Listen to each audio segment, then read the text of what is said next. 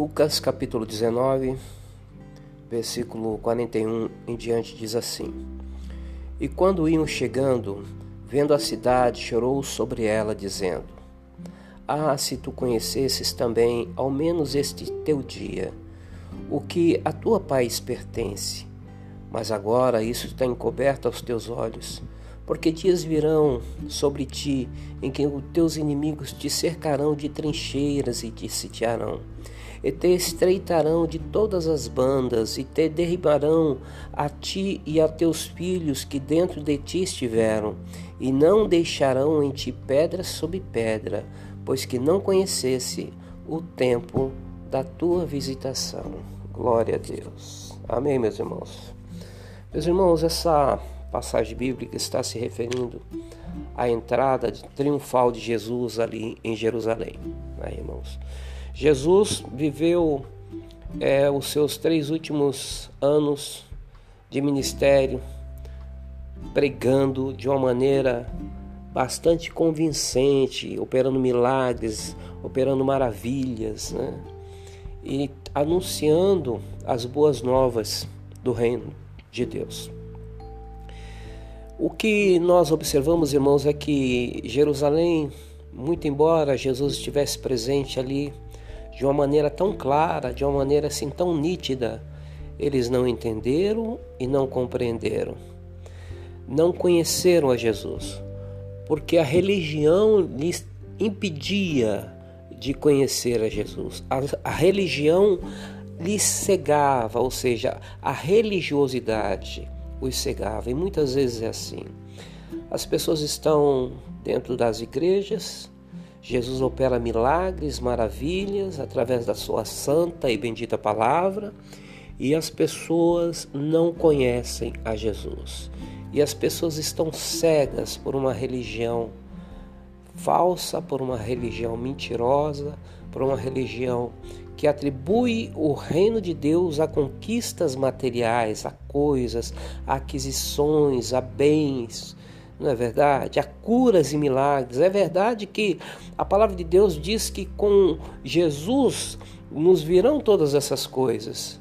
Mas o reino de Deus não é só isso, meus irmãos. Ramanakabah. É preciso arrependimento. É tempo de se arrepender, é tempo de se converter dos seus maus caminhos e voltar novamente aos braços do Pai. É tempo de você fazer uma avaliação da tua vida, quão miserável é a tua vida, quão dependente você é do sistema financeiro, quão dependente você é de adquirir bens, de ter propriedades, de ter é, é, uma vida plena aqui na terra, enquanto a sua vida espiritual está no verdadeiro caos. Não é verdade? Você já não se preocupa mais com a obra de Deus, já não tem mais interesse quando o sermão, quando a palavra não lhe direciona por algo que vai lhe trazer uma satisfação pessoal, uma alegria momentânea. E o reino de Deus não é alegria momentânea. O reino de Deus é paz, é gozo eterno, é o sentimento, é, é a certeza de uma salvação que há de vir mas também de uma condenação que irá consumir os adversários.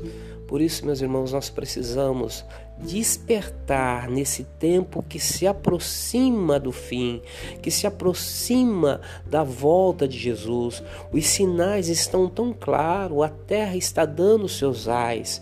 Nós olhamos é, para o velho mundo, nós vemos é, peste, é, vulcões, epidemias, é, é, é, é enchentes, terremotos, nação contra nação, pai contra filho nós olhamos é, para a igreja e vemos que não está tão diferente. Então, meus irmãos, nós precisamos voltar os olhos para a cruz de Cristo. Precisamos colocar a nossa vida diante do altar do Senhor. Precisamos fazer uma avaliação da nossa vida espiritual, Ramanakabá, antes que seja tarde demais. Porque o fim das coisas está próximo. Está mais próximo do que nós possamos imaginar, do que a nossa mente possa alcançar. Jesus está vindo para buscar a igreja. Todas as suas conquistas materiais ficarão aqui. Mas as suas conquistas espirituais serão eternas. Entregue a sua vida ao Senhor Jesus. Confesse-o como Senhor e Salvador da sua vida, Ramanakabá.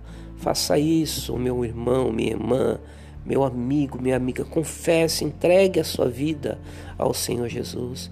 E você que está tão distante do Senhor, você que já esteve tão perto, agora está tão distante, é tempo de se reconciliar com Deus.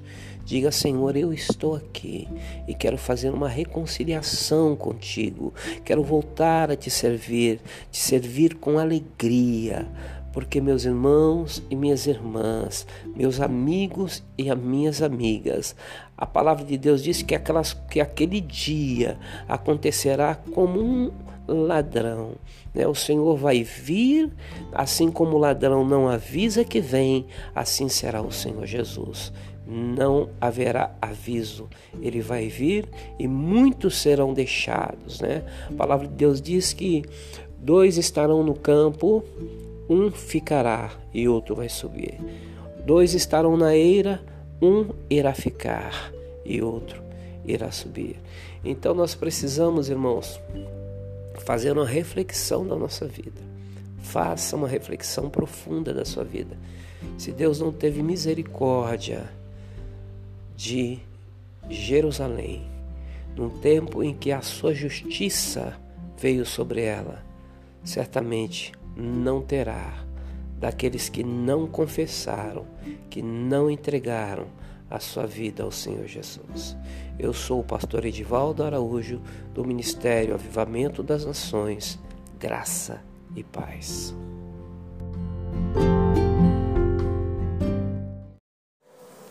Força da igreja não está no seu poder financeiro, a força da igreja não está na sua grandeza patrimonial, a força da igreja não está na quantidade de membros que ela possui.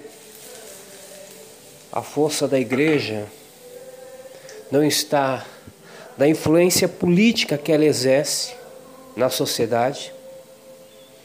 Ramanakaba. A força da igreja está na presença do Espírito Santo de Deus. A força da igreja está na presença do Espírito Santo de Deus. A força da igreja está no revestimento do Espírito Santo de Deus. É nessas